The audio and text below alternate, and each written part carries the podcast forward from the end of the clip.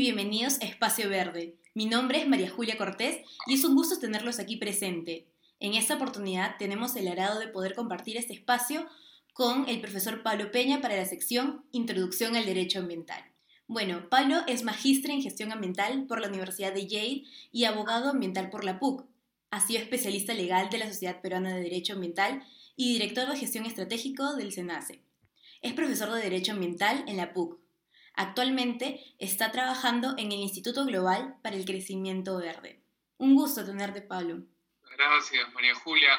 Y muchísimas gracias además por invitarme al primer espacio, entiendo el lanzamiento, la inauguración del podcast de Ledera. Eh, muy honrado de estar aquí con ustedes. Más bien, nuevamente, muchas gracias, profesor, por acompañarnos en esta oportunidad de nuestra primera entrevista de Espacio Verde. Nos gustaría ahora que nos explique un poco más acerca de lo que es para usted un poco la rama del derecho ambiental y porque está teniendo un gran impacto no solo en el Perú, sino a nivel global. Por ese motivo, en sus propias palabras, ¿nos podría explicar un poco más al respecto, por favor? Claro, mira, em, creo que la manera más sencilla, como todos podemos entender el derecho ambiental, es como aquella rama derecho, aquel espacio del derecho que eh, trabaja, desarrolla, atiende nuestros problemas relacionados con el ambiente, con el ambiente que nos rodea, con la naturaleza. Entonces, nuestra relación con la naturaleza, eh, con los recursos naturales, con los espacios, el paisaje, esa es atendida por esta rama del derecho. Pero eh, lo interesante además del derecho ambiental es que es un derecho que a mí me parece naturalmente integrador. Es decir, no es un derecho que quizá haya construido su propio pequeño universo con muchas instituciones propias que las tiene, pero es un derecho que un poquito se roba estas instituciones de una serie de ramas. Entonces, tomamos prestado nociones del derecho penal, por ejemplo, para la parte sancionadora, o tomamos prestados algunas nociones del derecho administrativo, que en realidad es la base fundamental del derecho ambiental en el Perú, por ejemplo. Em, y así, entonces, es un derecho naturalmente integrador y que finalmente también obliga a quienes trabajan en él a ser un poquito interdisciplinarios. Es un derecho que además conversa mucho todo el tiempo con otras disciplinas y otras ciencias. Entonces, seguramente hay que interactuar y hay que entender cosas que saben muy bien los biólogos, si hablamos de conservación de la naturaleza, o los ingenieros ambientales, si hablamos de eh, control de la contaminación, por ejemplo. Entonces, interdisciplinario, integrador, nuestra relación con la naturaleza, yo diría que esas son las palabras eh, claves para definir al eh, derecho ambiental. Y, quizá para complementar brevemente, creo también que el derecho ambiental está en una búsqueda de, justificar su razón de ser. Entonces, claramente hay problemas ambientales que deben ser atendidos por esta rama que hemos construido.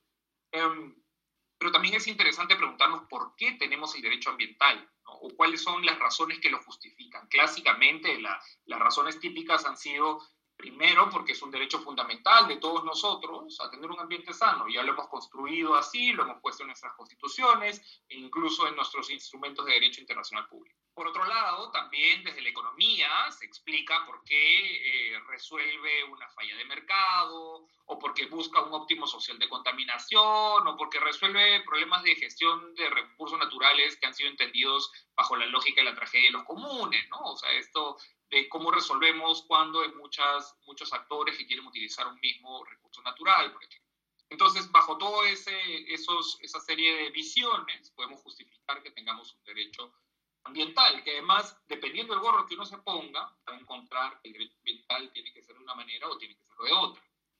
Pero creo que una de las cosas que está moviéndose recientemente y que es bien interesante es esta visión más ecocéntrica o biocéntrica del derecho. En resumen, lo único que dice es que el ser humano quizá no es el centro de toda la atención eh, de este rama del derecho y que también lo pueden ser otras especies y que convivimos con estas especies. Y por qué no, pueden tener también por sí mismas derechos. Eso es una visión bien radicalmente distinta de cómo hemos concebido el derecho en general. Entonces, tenemos varios gorros para el derecho ambiental también. Exactamente, concuerdo bastante con usted porque es un tema que también lo hemos visto en diferentes áreas. Justo ahorita me hace recordar cuando hemos hablado en derechos reales en la universidad o por ejemplo cuando tuve la oportunidad de estudiar un curso relacionado a temas ambientales en sociología que también nos hablaron sobre, por ejemplo, la tragedia de los comunes, que es un tema también bastante interesante que no solo se habla en el Perú, sino como también, bueno, cuando lo estudié en su momento también nos explicaron un poco de cómo nació esta idea. Por ese motivo, también justo ahora que estamos hablando de este tema, me gustaría preguntarle un poco más acerca de cuáles son los avances en la sociedad sobre estos temas de derecho ambiental y cuáles son los desafíos que se enfrentan las futuras generaciones. Mira, hay varias cosas que podemos decir. Yo creo que sería optimista con cierta cautela. Mi, mi, balance es más positivo que negativo. Me parece que hemos avanzado mucho en construir buenas instituciones ambientales y buenas normas ambientales también, con varios buenos mecanismos. Hay muchas cosas que no funcionan bien, pero estamos mejor que hace 20 años o que hace 10 años. Estamos mejorando, estamos avanzando. Entonces, yo creo que una primera conclusión es que al menos en el Perú tenemos, en la rama del derecho ambiental, tenemos más normas, pero mejores normas sobre todo, más allá de que sean muchas. Lo más importante es que sean mejores. Em, tenemos mejores instituciones que además aplican esas normas. No basta tener normas en el aire, necesitamos instituciones fuertes que además tengan autonomía para poder hacer cumplir esas normas, para ejecutarlas finalmente. Entonces, tenemos eso que me parece que es una base que me da cierto optimismo. Ahora, no es un proceso lineal, María Julia, o sea, claramente hay momentos en los cuales hemos tenido buen avance en el derecho ambiental, hemos aprobado buenas normas, eh, algunas que utilizan reglas de comando y control, es decir, básicamente está prohibiciones de hacer algo o mandatos de hacer algo, o normas que más están basadas en instrumentos de mercado, ¿no? Donde hay incentivos para hacer o no hacer de repente algunas actividades contaminantes. Eso hemos ido construyendo, pero a veces hemos tenido, como decía yo, avances y retrocesos, ¿no? Estoy pensando de repente en este famoso paquetazo ambiental de hace algunos años que fue entendido como un retroceso, eh, o como discusiones en su momento sobre si deberíamos estar modificando o no los estándares de calidad ambiental en el agregado me parece que avanzamos y eso está bien. Nuevamente creo, no entendiéndolo como tener un montón de normas ambientales, sino tener buenas normas, normas ambientales, con mucho espacio a mejorarlas. E incluso cuando hablamos de simplificación administrativa, también, ¿por qué no? Con esa visión también es posible mejorar. Eh, ahora, yo diría que hacer cumplir las normas es un tema que sigue siendo fundamental y hemos avanzado bastante en la creación del OEFA y la estructura en base al CINEFA, este Sistema Nacional de Evaluación y Fiscalización Ambiental, es primordial. La autonomía que puede tener esa institución es muy buena, es muy fuerte y es muy importante, hay que cuidarla además, y quizá eh, a eso me llevaría a hablar sobre los desafíos que enfrentan las generaciones futuras pensando en el derecho ambiental. Entonces yo creo que lo primero es que hay un rol de cuidado del piso que hemos construido asegurar que no haya un retroceso. Para esto nos ayuda mucho algunos principios que desde el derecho ambiental se están construyendo, como por el principio de progresión o el principio de no regresión ambiental. Bajo básicamente la idea de que construimos un estándar y este estándar se vuelve el nuevo piso y así debemos ir creciendo. Entonces, un rol de, de, los estudiantes que están estudiando el derecho ambiental o en general de toda la sociedad tiene que ser mantener estos pisos. Eso es insuficiente es, lo mínimo, pero es insuficiente. ¿no? Hay muchas otras cosas que debemos hacer para seguir avanzando. Entonces, me parece que hay un rol también quizá de ser más ambiciosos. Y quizá con ser más ambiciosos no quiero decir, no, no hago atención a un tema puntual, pero me parece que en resumen, valdría mucho la pena hacer calzar lo que la ciencia nos está diciendo que es lo que hay que hacer, la evidencia, con las herramientas del derecho. Y a veces eso es bien difícil. Y esto naturalmente tiene que ir de la mano con los procesos legislativos que, inevitablemente son políticos también. Entonces, mirar de repente ejemplos comparados nos va a ayudar. Hay muchos avances en otros países, entonces el derecho comparado también aplicado al derecho ambiental nos sirve mucho. Y ahí yo diría, creo que el, como tema evidente de preocupación, pero también de atención de las generaciones futuras, eh, o de las generaciones que tenemos hoy, en realidad, de nuestros futuros abogados, si queremos, o especialistas en derechos, el cambio climático. Se cae de maduro el cambio climático. No visto como la ley de cambio climático. Ese es un tema. sino visto como lo que se entiende ahora que es transversalizar el cambio climático en todo el sistema normativo peruano. Peruano para hablar del ejemplo en el que estamos aquí. ¿no? Y eso puede ser desde cosas obvias, eh, quizá como los temas de recursos naturales, por ejemplo, pero también pueden ser en otros, ¿no? Pensar en el derecho procesal, cómo metemos el tema de cambio climático en el derecho procesal, o cómo lo metemos en el derecho financiero, por ejemplo. Son cosas que hay que hacer. Exactamente, justo ahorita lo que me ha comentado y por lo que estamos escuchando de usted, justo me hace recordar también un momento que yo también fui voluntaria en una ONG que obviamente se especializa en recursos forestales y también ellos veían, veían todo este tema, cómo las instituciones ahora han, ido avanzando y también cómo la ciencia ha apoyado, porque mayormente eran ingenieros tanto ambientales como ingenieros forestales que trabajaban en conjunto para poder obviamente mejorar la calidad de vida y también obviamente no seguir perjudicando todo lo que respecta porque ellos trabajaban en la Amazonía, más que todo en Madre de Dios. Y se ha ido viendo los avances porque a comparación de lo que estábamos hace 10 años, han habido avances significativos, en verdad. Bastante interesante. Y bueno, nuestra última pregunta es, si tuvieras la oportunidad de realizar un proyecto referente al derecho ambiental, ¿de qué se trataría? Bueno, es una buena pregunta, eh, María Julia. Mira, creo que lo bueno del derecho ambiental, al ser una rama que no es nueva, pero probablemente es más nueva que otras, es que hay mucho por investigar, mucho por atender, mucho por pensar en el derecho ambiental. Claramente no está acabado, hay varias otras cosas que construir.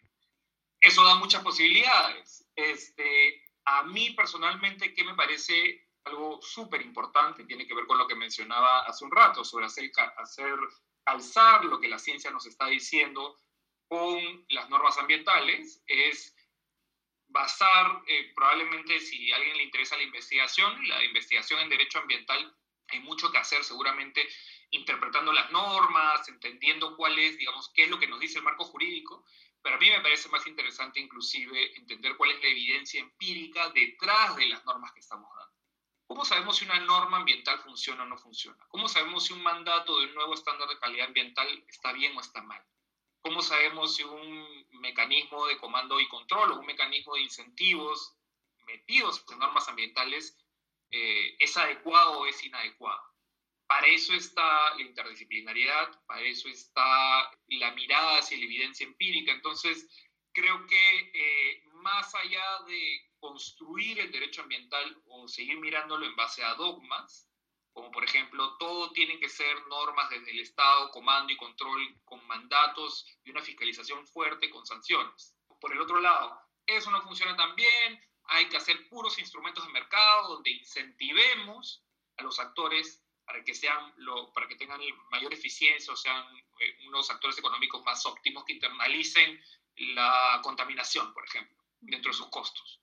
Pueden ser ambos, pero lo interesante es entender eh, los datos que tenemos para eso, la evidencia empírica de qué está funcionando y no está funcionando. Y, o sea, si me preguntas, por ejemplo, qué tema me llamaría la atención, eh, tenemos todas estas, esta nueva, eh, este nuevo marco, por ejemplo, de justicia ambiental en el Poder Judicial, en las fiscalías ambientales, hay mucha mucha nueva jurisprudencia, muchas nuevas sentencias, hay mucho que se está trabajando. ¿Por qué no mirar, por ejemplo, eso? ¿no? Yo animaría a alguien que un poco abra eso para ver cómo se están dando, ¿no? un poco entender qué es lo que está pasando ahí eh, y sacar algunas ideas sobre eso. Y en general, tenemos una sociedad actual, eh, gracias a la tecnología y gracias a, a que hemos construido un marco de transparencia e información en donde hay muchos datos abiertos. ¿Quién nos está mirando con este gorro del derecho ambiental, por ejemplo? Eh, creo que eso nos da una gran oportunidad para plantear algunas nuevas discusiones nuevamente basadas en evidencia y creo que hay varias cosas por hacer.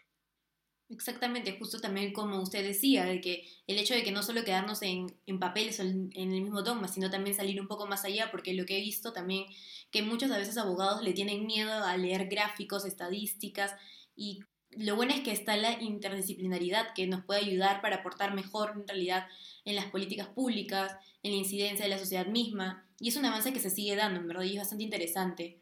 Más bien, muchas gracias por acompañarnos en este espacio. Es, ha sido una entrevista totalmente enriquecedora. Esperemos en verdad volver a contar con usted en una próxima oportunidad y más bien nuevamente gracias. Gracias chicos. Gracias, María Julia. No, encantado de estar aquí. Eh, cuando quieran, entiendo que vienen unos súper nuevos invitados para los nuevos episodios. Así que estoy seguro que tus oyentes, eh, los oyentes de este programa van a estar encantados con lo que se viene. Exactamente, y más bien no se olviden de seguirnos en nuestras redes sociales como arroba para encontrar más novedades como estas y de actualidad ambiental. Gracias por estar aquí y los esperamos en un siguiente episodio. Hasta luego. Chao.